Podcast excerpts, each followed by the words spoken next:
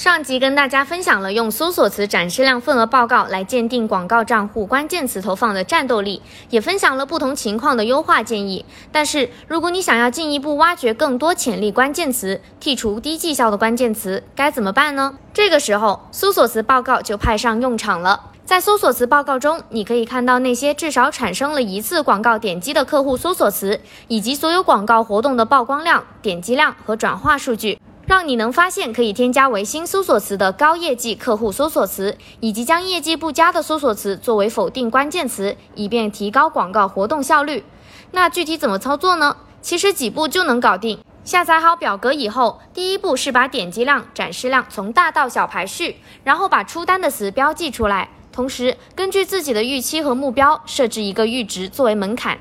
第二步可以开始逐步分析搜索词和各项指标了。比如在自动广告中发现了一个表现比较好的高绩效客户搜索词，我们就可以把这个客户搜索词拿出来，去到手动里面给它单独的一个设置预算，然后提高竞价，去增加它的曝光，从而帮我们带来更多的销售。如果发现有的词点击率挺好，转化率也挺好，但是展示量不高，那该怎么办呢？遇到这些能出单、具备高转化、高点击的客户搜索词，也是建议大家把它们揪出来，给这些词一个单独的预算，让他们有机会花掉这些预算，获得应该属于他们的充分曝光，带来更多的销售。第三步，则要看看那些花了我们广告预算，但是始终表现平平，没有任何转化的词。对于这部分词，可能有部分卖家会说否定他们就好了，但是其实我们应该先判断一下这些词是不是跟自己的产品相关。如果说这个关键词跟你是非常相关的，就类似于主推词的话，建议是不要去否定投放的，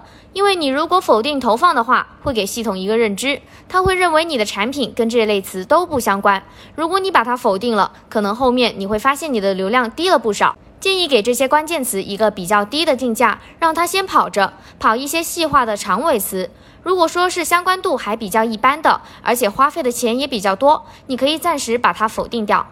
但是要记得关注这个词在市场上的一些变化，以及跟你的 ASIN 关联度的变化。当你发现这个词在市场可能在慢慢的变好，或者是开始在报告里有一些关联的话，你就可以把它从小黑屋里面拿出来了。同时，我们还需要看一下数据表现不好的这些词是不是长尾词。因为如果是长尾词的话，曝光的量就很低，需要给一些时间跟耐心去检验它的表现。好的，那以上就是本次关于关键词优化的分享了。如果你想获得图文版资料，方便自己反复学习，可以在音频底下留言“关键词的报告解析”来获取哦。那么记得关注我们，如果有什么关于亚马逊广告运营的问题，也可以在评论区告诉我们哦。